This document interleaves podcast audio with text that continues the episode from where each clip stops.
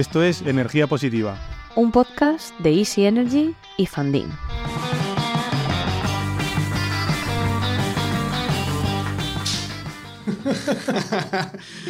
bueno, Nacho, ¿qué tal? Muy bien, ¿tú qué tal, Santos? Muy bien, muy bien. De vuelta otra vez. De Qué vuelta. bonitas, ¿no?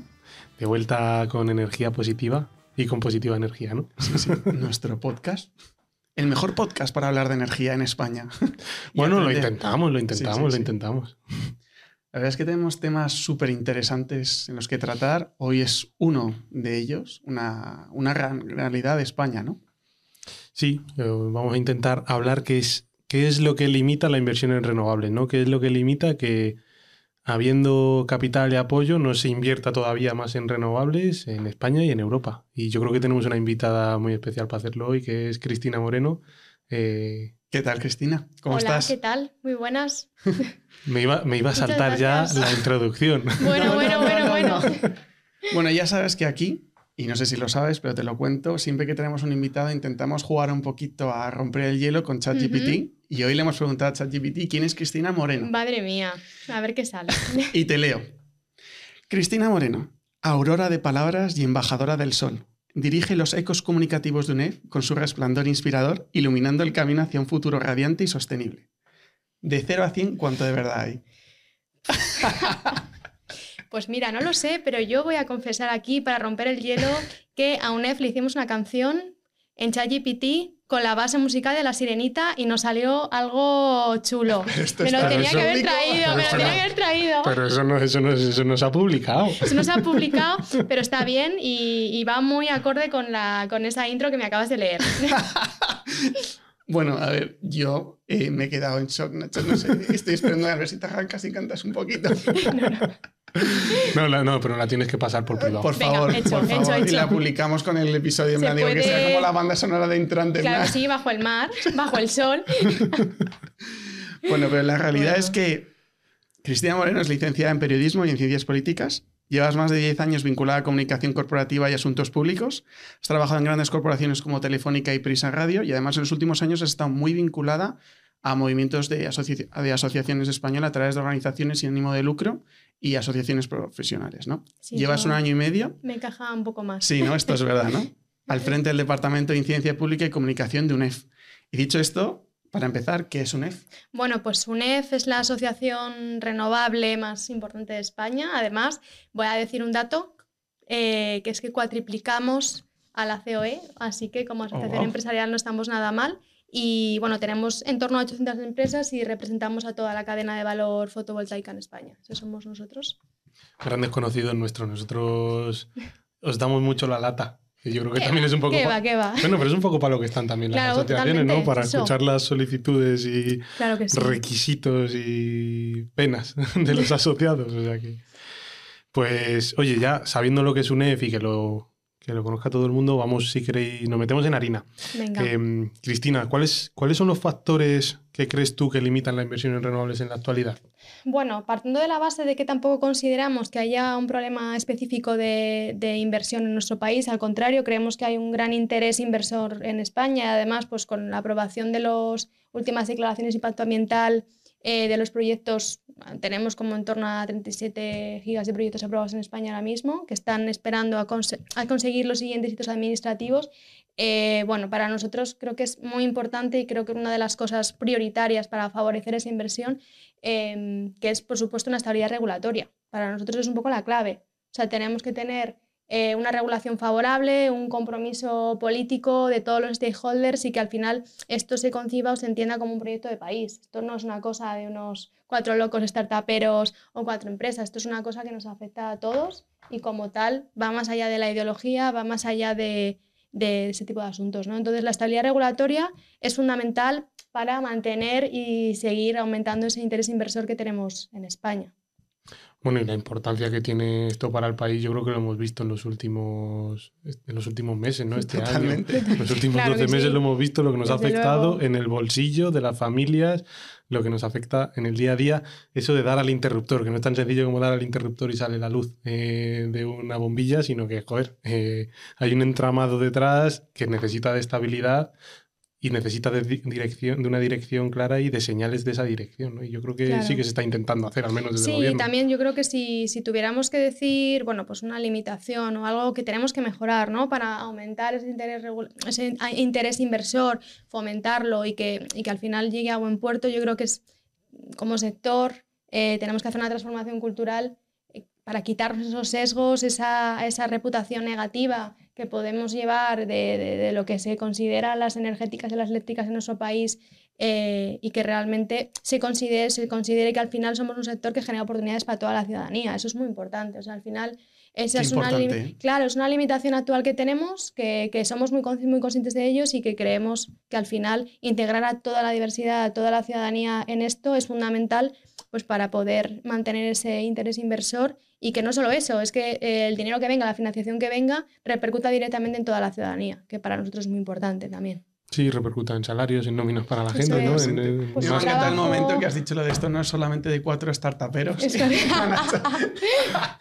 Bueno, a ver, claro, es que no. Ojalá hiciese. Ojalá, hubiera más startuperos. Ojalá, ojalá, nosotros fuésemos una parte importante del sector. Claro que sí, claro que sí, desde luego. Ayudaría mucho a, esa percepción social ¿no? que tenemos como, como sector, yo creo también. Pero yo creo que ha pero sido sí, así, pero no, Pero no es, no es efectivamente, no, es, no el sector no son solo las utilities, no son solo las energéticas grandísimas que conocemos de toda la vida, ¿no? Hay, hay, un, hay una cadena por detrás de muchos actores, entre los que se incluyen hasta incluso alguna startup por ahí zumbada que se mete en este sector. claro que sí, la innovación está muy presente ¿no? y, tenemos que darle mucha visibilidad y, tiene que seguir aumentando. Al final es el futuro de, de nuestro sector y también es un, un, imán de atracción de, pues, de financiación y de inversiones. ¿no? Y, que, y desde luego que sepamos y que, consigamos convertirnos en un país eh, de innovación en cuanto a energía y sostenibilidad, desde luego es una de las claves es que además justamente ese punto que acabas de decir tú, esta ola que llega lenta pero que va llegando, el tema de ese cambio cultural, es realmente una de las limitaciones más importantes que estamos viendo a día de hoy, que comentamos en el primer episodio de Energía Positiva, ese NIMBY, este movimiento cultural que hay en el norte de España muy fuerte de oposición, y es una realidad, ¿no? O sea, Nacho, tú esto lo vivís cada día en Fandín. Eh, Sí, o sea, si, al final es un problema de que se percibe, como bien decía Cristina, como algo ajeno, como algo de gente que va en traje y corbata, ¿no? Los fondos, de, los de Madrid. Los fondos de inversión, las energéticas, ¿no? O sea, eh, trabajas en el sector energético, ¿no? Yo trabajo en el sector energético y la gente se piensa, joder, estarás forrado, de pasta, ¿no? Y no es, o sea, se, se percibe como algo ajeno a la realidad y no es así, o sea, y además cada vez es más transversal el sector energético y no está tan concentrado. Ese oligopolio que se habla cada vez es menos, eh, cada vez hay más actores en el sector. Y eso también repercute en ese efecto NIMBY que hablamos en el primer episodio de, eh, joder, es que esto de que me pongan un parque solar en mi pueblo, que no quiero. ¿Por qué no quiero? Por, por muchas razones y entre otras porque no lo percibo como algo... Porque yo doy al, interruptor y hay luz, eh, hasta ahora no me afectaba mucho en el bolsillo y, joder, ¿por qué me estás poniendo aquí esto? ¿no? Entonces, con, todos esos son los argumentos con los que creo que hay que jugar para tanto cambiar el efecto NIMBY como para muchas otras cosas. Si hacemos como un proceso y hacemos un due diligence, ¿no? un análisis de... palabra, palabra. palabra, Ana Pastor, ven aquí. oye, yo cojo, tengo mi permiso para conectar mi, mi parque solar. Eh, la realidad es que es un proceso muy lento, ¿no? Sí, eso, es, también, eso es así, eso es un hecho. Claro, ¿y por qué? ¿De dónde viene? Vamos a entrar un poquito en el meollo de la situación, ¿no? Que al final hay cuellos de botella por todos lados. Sí, eso está, claro. O sea, al final yo creo que el sector es muy consciente de que la racionalización administrativa es muy necesaria y que eso no implica la actitud en los trámites. Es decir, nosotros en ningún momento estamos defendiendo o estamos pidiendo, o sea, pedido a nivel UNEF y a nivel sectorial que se rebajen las limitaciones, eh, por ejemplo, respecto a, a, estudios de impacto ambiental, porque consideramos que aunque el proceso sea eh, más lento al principio, si es, más, eh, si es conservador, pero aún así eh, en ese sentido nos, nos, garantiza una integración social y medioambiental con el territorio lo suficientemente óptima, creemos que es un muy buen punto de partida para que ese, ese proyecto luego vaya mucho más rápido. Pero lo que sí está claro es que al final la administración a nivel funcionariado, a, nivel tramitación, recursos humanos, pues tiene ciertas limitaciones para coger eh, pues lo que nos está llegando. Y eso es así. Es que el PENIEC como plan, e, hoja de ruta de España es, es... muy, muy ambicioso. O sea, de hecho, eh, UNED, por ejemplo, hizo unas peticiones iniciales y, por ejemplo, el autoconsumo se han aumentado. O sea, es un plan muy ambicioso, pero que también tenemos que ser conscientes de que para llevarlo a cabo, por ejemplo, a nivel recursos humanos, la, administración no da. No da, tiene que espabilarse un poco, ¿no? Y eso es así. Entonces, bueno, pues yo creo que es uno de los primeros, de las principales barreras que tenemos en ese sentido. Yo en esa línea eh, tengo un dato en Alemania de un Bueno, profesor. claro, como no está Adri, como no está Adri, vas a dar tú los Voy a datos. poner yo en plan, me pongo el sombrero de muy datos de muy interesante. Que bueno, les mandamos un saludo aquí a Adri y a Marina que están de vacaciones. Totalmente, os echamos de menos. Los echamos de menos. Pues en esa línea eh, tengo un dato que, que salió una noticia en LinkedIn, ¿no? Que para probar tres generadores, eh, aerogeneradores, perdonad, se necesitaban 15 versiones completas impresas, archivadores, luego 10 versiones digitales y 22 versiones cortas impresas para solicitar esta aprobación, ¿no? No sé esto si os lleva la mano a la cabeza o no, penséis que es un proceso que cualquier persona sin capacidad burocrática en cuanto a personal es capaz de gestionar esto en tiempo récord, ¿no? No sé esto... Bueno, pues sí, exacto, piénsalo. Yo me imagino haciendo 17 archivadores del mismo proyecto, eh, no sé cuántas versiones digitales, versiones cortas, yendo a la copistería, ¿no? Sí, total. a, a- a hacerlo. O sea, es que Sí. necesitas la mañana de una persona solo para hacer esto. Totalmente. Claro, mira, de hecho, ahora esta semana estamos escuchando mucho eso de te voy a dar un dato, pues yo te voy a dar otro dato, ¿no?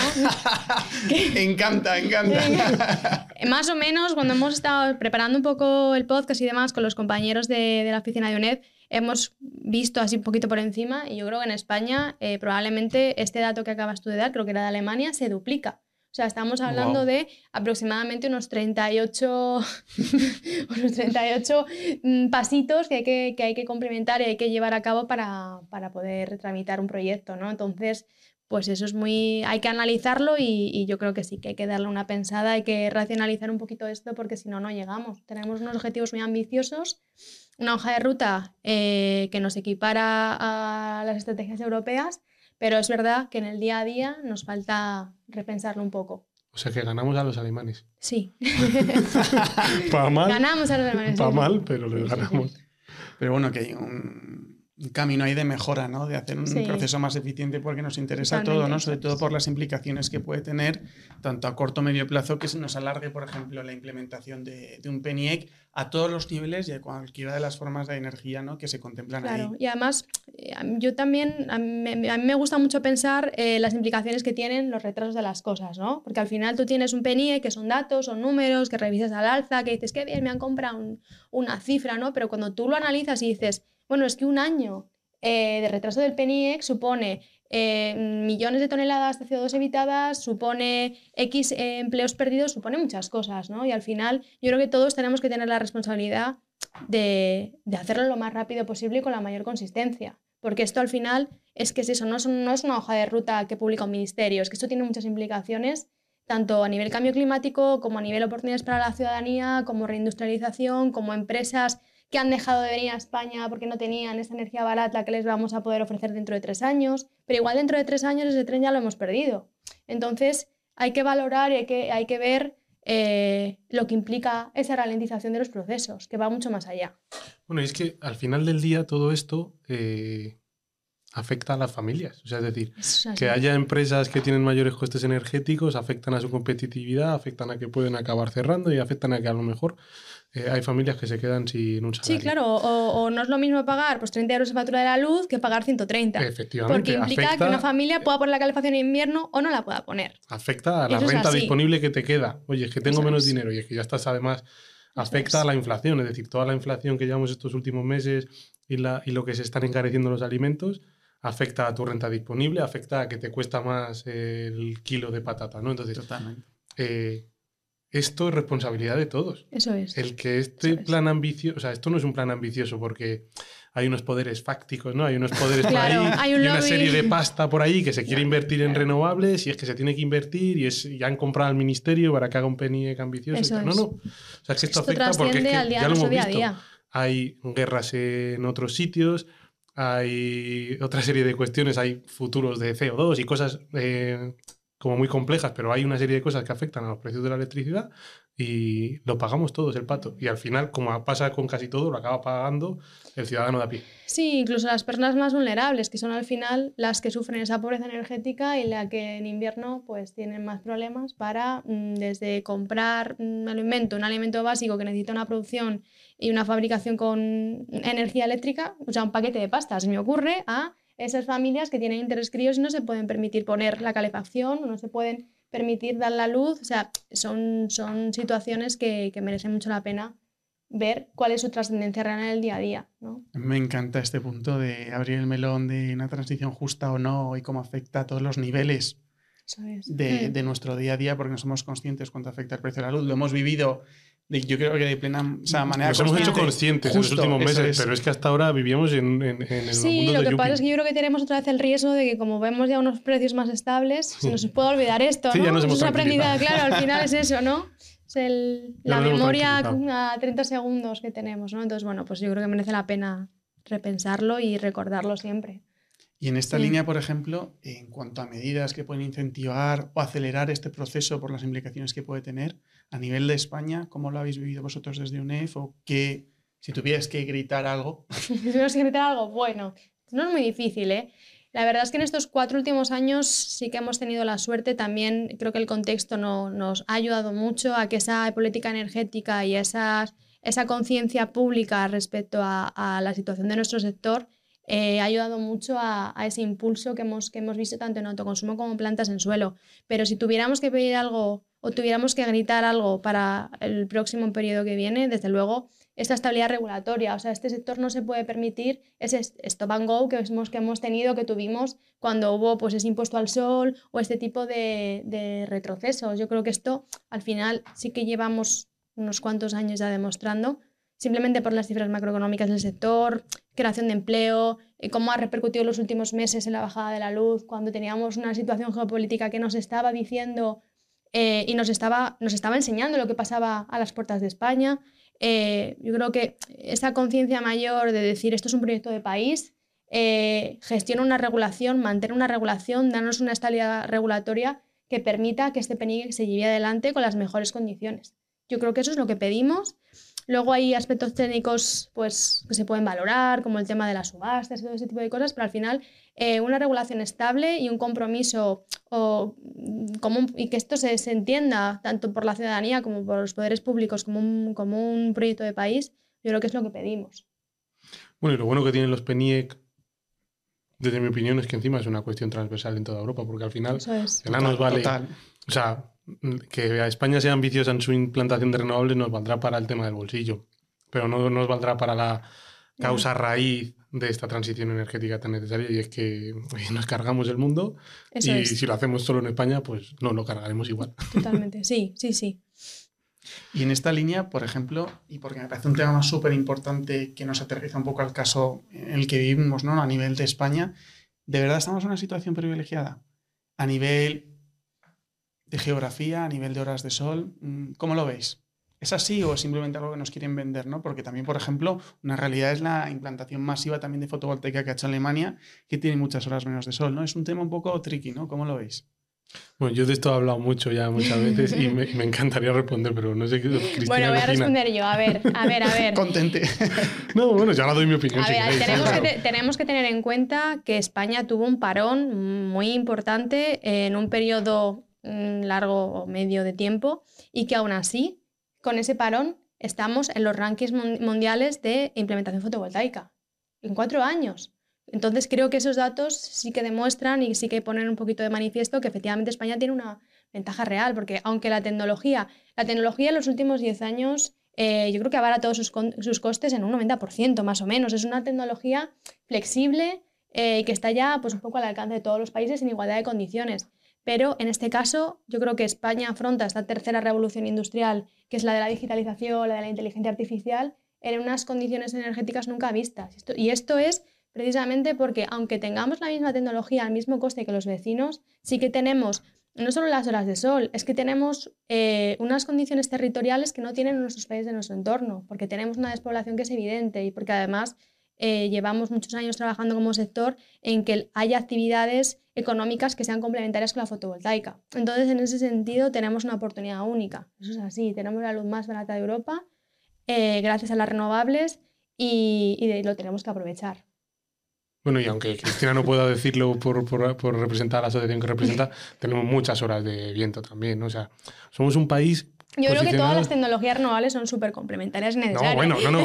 De hecho, son son, es hiper necesario que se integre de todo. Es hiper necesario que se integre de todo, pero que, ya, lo, que, ya lo, aporto yo. O sea. pero vamos, no tengo ningún tipo de, inconveniente en decirlo, ni mucho menos. Que ya lo sé, ya lo sé. Nada, era, nada. Era, para, era, la chanza, era, era, para meter un poco el dedillo. No, pero, o sea, tenemos un montón de viento. O sea, España es un país. Eh, es, es, el polo de la inversión en renovables en Europa. Somos lo, lo mejor de lo mejor. La selección de la selección eh, y que no lo hagamos simplemente es irracional, no tiene ningún sentido. Con lo cual, em, bueno, todas estas barreras que detectamos que pueden existir para que se implementen más renovables, por favor, ¿no? Gritemos, eh, gritémoslo, gritémoslo eh, y que se intenten solucionar en la medida de lo posible para que realmente podamos, esos planes tan ambiciosos que tenemos, cumplirlos. Que no hay nada más satisfactorio, a mí, a mí, me, lo, a mí, me lo parece, que cumplir un plan, ¿no? Totalmente. Oye, pues si os parece, recapitulo un poco los principales puntos y podemos dar por zanjado el podcast, ¿no? Para empezar, y es súper importante el punto con el que has abierto tú de, ese cambio cultural que estamos viviendo.